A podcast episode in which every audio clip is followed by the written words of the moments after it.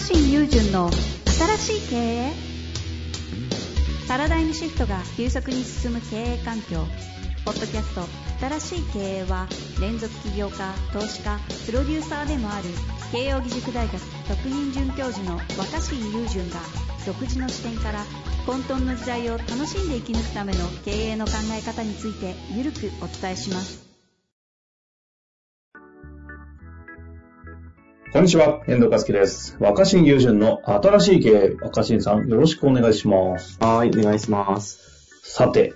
今週なんですけど、ちょっと質問長いので、早速行かせてください。はい。はい。今日はですね、うんうん。専業主婦の方ですね。35歳の、なので女性だと思うんですが、いただいております。はい。新しい経営に専業主婦の方っていうのも面白いですが、いきますね。はい。私は専業主婦ですが、起業して自分のビジネスをやってみたいと思っています。うんうん。しかし、自分が本当にやりたい事業が今のところ見つかっていません。うん何事もやってみないと結果はわからないと思うので、アイデアの種を見つけるべく行動したいのですが、例えば学校に通ったり、セミナーを受講したところで何かが見つかるのかと疑問に思ってしまいます。うん。まずは興味のあることから掘り下げていこうと思っているのですが、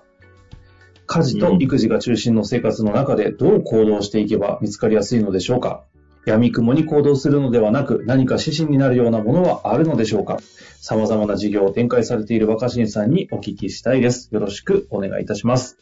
ちなみに補足情報を、えーと2ついただいておりまして、1つ目がですね、起業したい理由ですが、両親がそれぞれ自営業をしている影響なのか、小さい頃から自分のビジネスをしたいと思っていました。今は専業主婦で社会とのつながりが少なくなっており、お金を稼げていない劣等感から何か新しいことをしたいという思いが強くなっています。うん。もう一つがですね、まずは赤字にならず小さく儲けることができれば満足です。趣味のサークルではなく、お金を稼ぐことがしたいです。ということですね。なるほど。これは、どこからご回答していかれるんですか、わかんないけど、まあちょっと先になんか簡単なっていうか、答えやすいところから行くと、はいはい。その補足の二つ目、赤字にならないようにって言ってるじゃないですか。うんうん。いや、まあそれは結構僕も、あの、いろんなことしたくて、あの、いっぱいいろんなことを始めたことによって、その維持が大変になるのは僕は嫌だから、うんうん。極力その、面白いことをいろいろ試してみたいんだけれども、維持が楽になるようにっていうふうないろんなし仕事をしてきてて、で、地元の福井でやってる会社も、すごい結構高収益な組織な、事業になってるんだけど、はいそれはやっぱり、鉄則は、固定費を下げるってことだと思うんで、うん、あの、拡大をさせたいっていうかね、その、とにかく事業体をでかくしたいとか、その、自分が現場から離れても自動的に回るような仕組みにしたい。で、こう、負けない、長く続く事業体を作りたいってことであれば、うんうんうん。まあ、要するに、簡単に言えば工場を作るとか、人雇うとか、一緒で、まあ、あの、投資しなきゃいけないとか、物をいっぱい持てばいっぱい回るんで、はい。規模はでかくなると思うんですけど、当然その景気悪かったり、タイミング悪かったり、うまく回んなきゃすぐ赤字化しちゃうので、うん。僕はできるだけその固定費は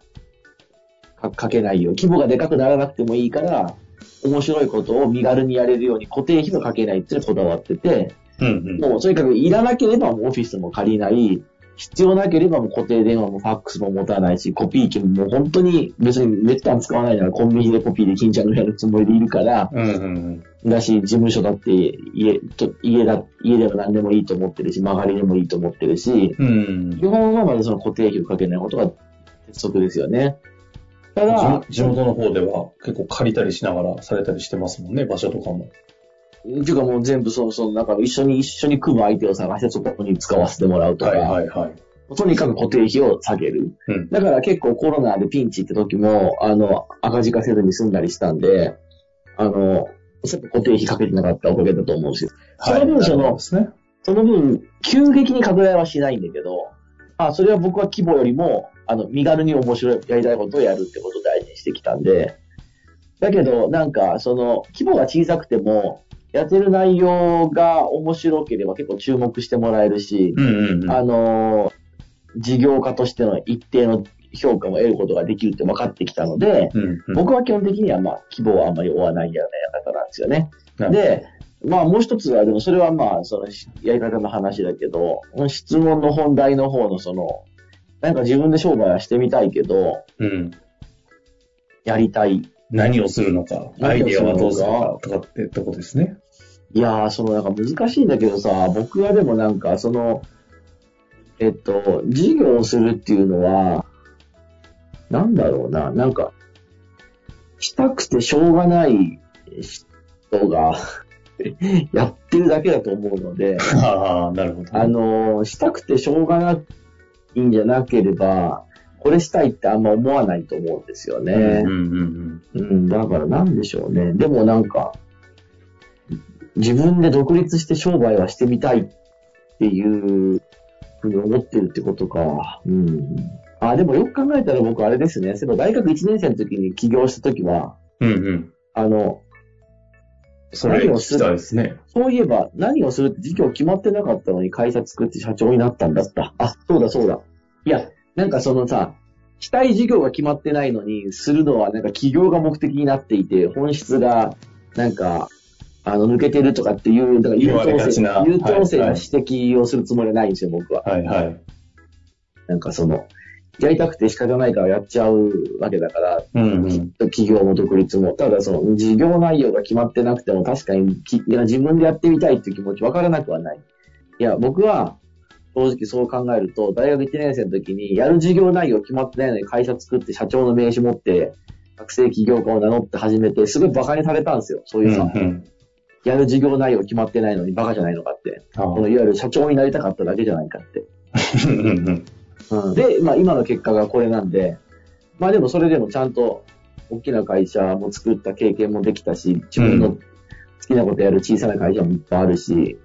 まあ一応それなりにちゃんと稼げるようになったから、まあそういう不純な動機でもいいんでしょうね。なんかそこだけ、表面だけ、あの、ヒントにしちゃうと、まあ、だからあまり考えずにとりあえずやってみたら、みたいになっちゃいそうですけど、あこのあたりの、うん。で、で、それで、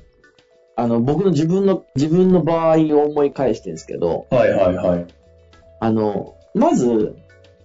確かに何の事業をしたいか分かんないけど起業したいって言って、何の事業をしたいか分かんないけど何の事業がいいかなとかっていくら考えててもどうしようもないと思うんですよ。で、僕はあの、僕はもうセミナーとか、なんかその、なんとかスクールみたいに通うのは僕も反対で。はいはい。いや、もうそだなぜ反対、なぜ反対かっていうと、そのセミナーとかなんとかスクールの内容が意味がないというよりも、独立や起業って、その人に合った形でしか成り立たないと思ってるんです、僕は。うん。その、極めてその人の癖みたいなものが、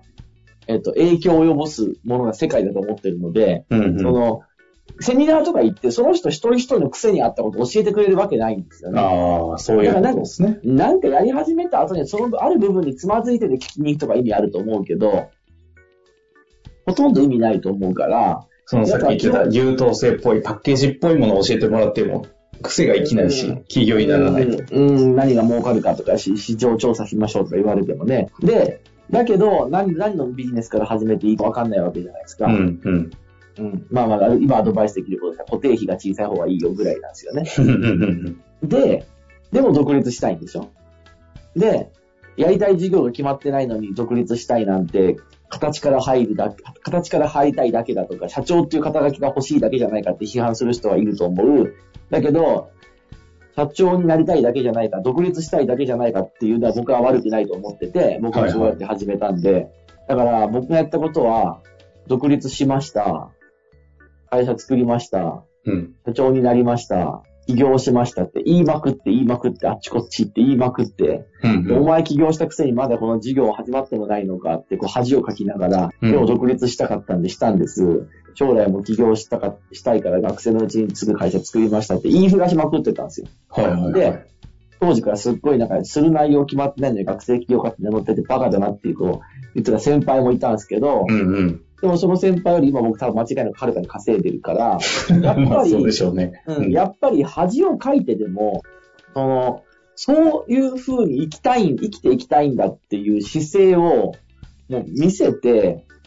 なんか、公言する。ダサいけども、名刺配りまくるしかないですよね、あっちこっち。うんで、そうすると、遠回りいっぱいするんだけど、結果的に僕ができる仕事をちょっとずつなんか紹介してもらったりとか。結果的に僕に合ってるような事業とか、結果的にちょうど僕がうまくそのまま作れそうななんかチャンスとか、え縁とかをつなげるようになっていって、で、それを長く続けてるうちに、もうだんだん僕が得意なこと、僕がやれること、僕がやりたいこと、僕しかできないことっていうのが分かるようになってきた。はだから、まず、そのあれですね、やりたい事業決まってないけど、どうしよう、どうしよう、でも起業したい。だからまあ、とにかくなんかちっちゃい会社でも、あと個人事業主登録でもいいと思うんで、あ。うんうん。なんかして、代表なりなんなりの名刺持って、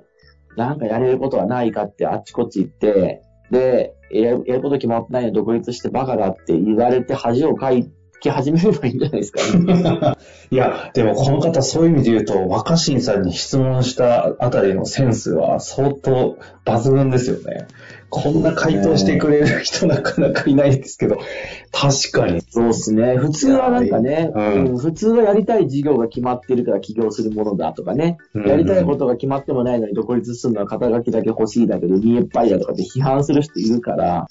いや、でも別に僕は見えでも何でもいいと思ってるし、人間なんてそんなもんだと思うから、やっぱ、うん、なんか、やりたいこと決まってないのに起業しちゃったんです。あの人痛いねって言われながら、その痛さの中で学んでいくしかないんじゃないかね。いや、あの、ズバリ若新さんならではの癖のある回答いただきましたので、これを踏まえて、ぜひね、この方なんかしそうですので、また動きありましたら、ぜひこの番組、質問、お寄せいただけたら嬉しいなと思います。はーい。ということで、今日のところは終わりたいと思います。若新さん、ありがとうございました。ありがとうございます。本日の番組はいかがでしたか？番組では若新雄純への質問を受け付けておりますウェブ検索で若新雄純と入力し検索結果に出てくるオフィシャルサイト若新ワールドにアクセスその中のポッドキャストのバナーから質問ホームにご入力ください。